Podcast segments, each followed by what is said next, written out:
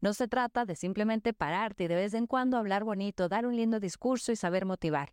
Se trata de conexión, de saber qué es importante para tu equipo, cómo lo ayudas a crecer y de contar a todos esos avances en todos los proyectos en los que tú y tu equipo están inmersas. Bienvenida a La Líder, mi podcast donde comparto consejos, opiniones, visiones y estrategias para ayudarte a desempeñar mejor tu rol de líder, ser una mejor profesional y ayudarte a encontrar un balance más sano. Acompáñame, compártelo y disfrútalo. La primera característica que una buena líder debe tener es una excelente comunicación. En realidad, uno de los más grandes mitos está en que los mejores líderes son excelentes comunicadores. Pero hablamos con sinceridad. Tú conoces una serie de líderes, serie de jefes que son muy malos comunicadores. Así que vamos a hacerlo más específico para que tú lo puedas aprovechar. Y es exactamente qué es lo que debes hacer para comunicarte mejor. Hablemoslo en tres aspectos. Primero, en la comunicación en términos de frecuencia.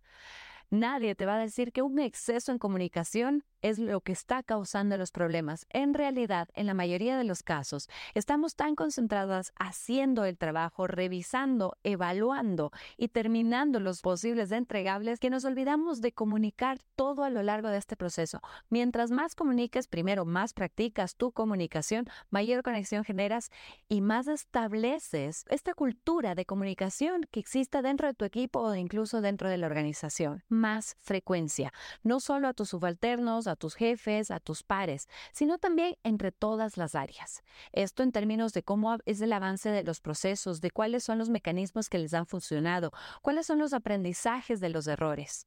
Mientras más comuniques, eso es en términos de frecuencia, mejor. Lo otro es en forma porque tiene que ser una forma que motive al equipo, que lo reconozca, que lo haga visible. ¿Cuál es la mejor forma de hacerlo? Bueno, identificando exactamente y conociendo a tu equipo. Entonces, más comunicación para generar esta verdadera conexión.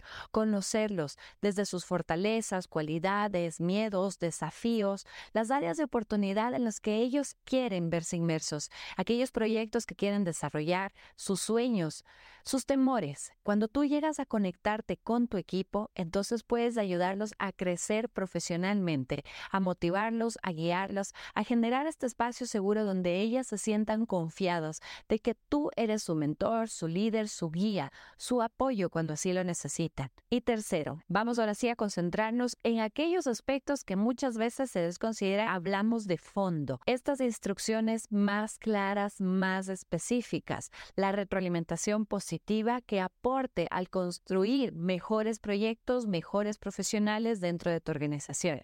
Esa comunicación más específica a los jefes, a los jefes de tus jefes, a quienes compartes información en las que te muestres y que te hagas visible como líder, como ejecutora, como creadora, como esta persona estratega y visionaria, como la profesional que tú eres sin importar en el área en el que te desempeñes. Entonces, más y más comunicación en frecuencia, en fondo y en forma.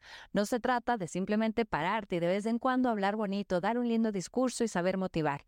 Se trata de conexión, de saber qué es importante para tu equipo, cómo lo ayudas a crecer y de contar a todos esos avances en todos los proyectos en los que tú y tu equipo están inmersas. La segunda característica de un excelente líder que quiero señalar es esta capacidad de relación ya lo he dicho muchas veces, liderar está en el arte de relacionarse. Relacionarse hacia todos los ámbitos y no solamente dentro de tu organización, sino también vamos a expandirnos a nivel industria, con todas esas áreas con quienes tú crees que pueden ser en algún momento influyentes en las decisiones de tu vida profesional futura o incluso en la posición en la que estás actualmente con capacidad de relacionarse, quiero que hagamos un especial énfasis en que tú como líder tienes esta maravillosa obligación y poder de acompañar a otras personas a crecer. Tú estás entregando un valor inmenso al tener un equipo a tu cargo que son profesionales que el día de mañana pueden aportar muchísimo más valor. Entonces, es momento de que te relaciones para abrir puertas para estos profesionales, para apoyarlos en su desarrollo, en su crecimiento, pero que también sepas relacionarte en otras áreas, para saber identificar esas oportunidades que son necesarias para ti, para tu equipo, para la organización. Que sepas honrar tu voz, hablar con claridad, mostrándote como esta persona que es capaz de dirigir a un equipo para la mejor solución que es capaz de mantener a un equipo concentrado y motivado, en fe y con optimismo hacia ese objetivo que aporta a todos.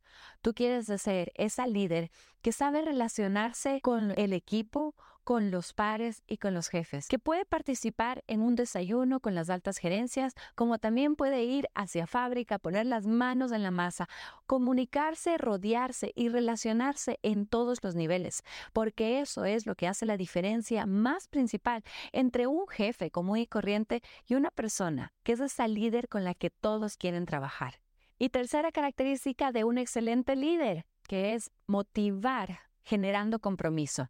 Nosotros podemos generar compromiso a través de la motivación de tres formas muy importantes.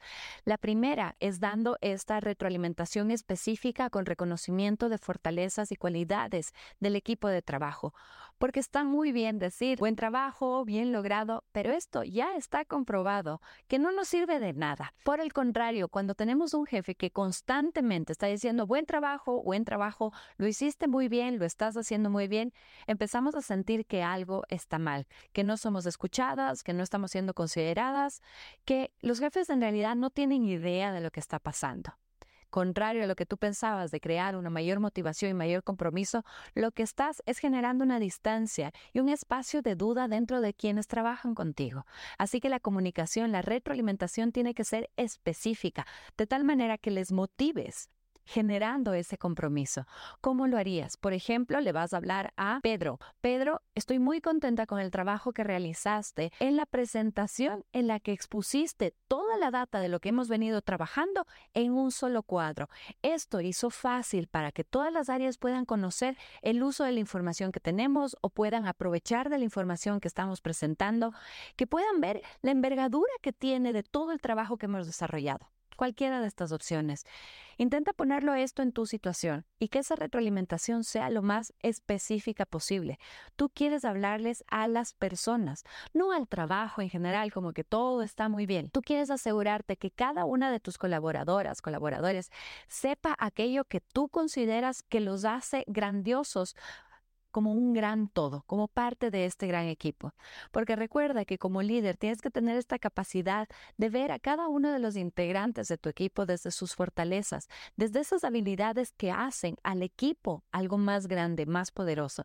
Y es ahí donde tienes que dar esa retroalimentación específica, hablarles en aquello que ellos son los mejores en hacer, en aquello que ellos han mejorado. Otro ejemplo muy bueno es decir, mira, María Clara, te vi desde hace seis meses o te vi hace seis meses cuando empezaste con este trabajo y vi que tenías esta dificultad en la situación específica que quieres resaltar, pero ahí lo es cuando dices, pero ahora veo que has ganado experiencia, veo esa seguridad en ti misma, veo que lo estás haciendo mucho mejor y puedes sentirte orgullosa. Yo me siento orgullosa del trabajo, del avance que estás haciendo.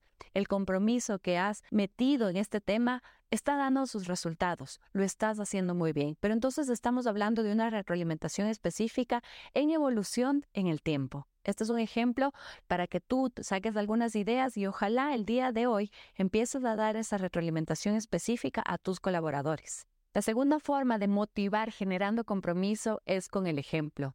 Tenemos que tener muy en cuenta que las personas no nos siguen específicamente porque les damos instrucciones claras. Ahí lo que hacen es hacer únicamente lo que les estamos pidiendo en estas instrucciones que hagamos. Pero hoy por hoy, en las nuevas generaciones especialmente, tú quieres generar este compromiso, esta motivación intrínseca dentro de su equipo y eso lo consigues únicamente desde el ejemplo congruencia entre lo que quieres en tu equipo y lo que tú estás haciendo. Pero ten en cuenta algo. La mayoría de personas hoy por hoy no admira a aquella persona que pasa horas y horas trabajando, siempre hasta muy tarde, porque eso no es compromiso. Eso en realidad es un problema de desbalance entre la vida personal y la vida familiar, cosa que hoy por hoy las nuevas generaciones especialmente no admiran.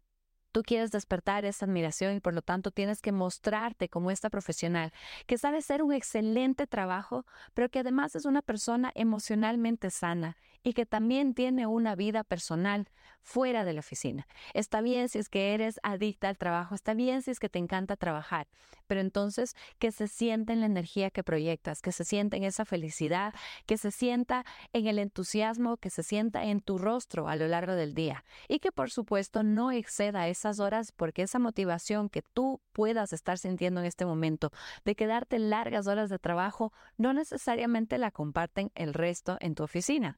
Así que respetando esos horarios y respetando esos momentos, tú sí puedes motivar a través del ejemplo, pero recuerda el ejemplo como persona, no únicamente con el nivel de compromiso que crees tener o que crees mostrar con tus largas horas dentro de la oficina.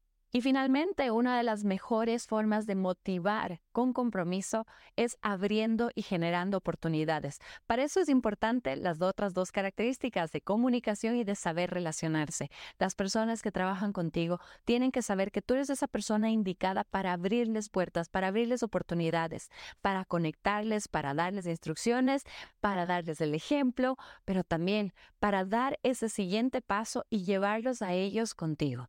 Generamos oportunidades porque ese es el poder maravilloso que tenemos como líderes. Cuando tú involucras a todos tus colaboradores dentro de este crecimiento al que tú aspiras, tendrás entonces estos seguidores dentro de tu equipo que quieren verte crecer porque saben que tú eres esta persona que les abre las puertas para su crecimiento. Así que es momento de ser esa excelente líder. Sé que hay muchas otras características, pero he querido resumirlas en estas tres. Una excelente comunicación en frecuencia, en fondo y en forma en desarrollar esa capacidad de relacionarse para convertirte no solamente en esta líder que todos conocen por el trabajo que hace, sino como esta líder con la que todos quieren trabajar. Y finalmente, saber motivar a través del compromiso para que todos formen este grupo mucho más poderoso que un conjunto de individuos que hacen bien su trabajo.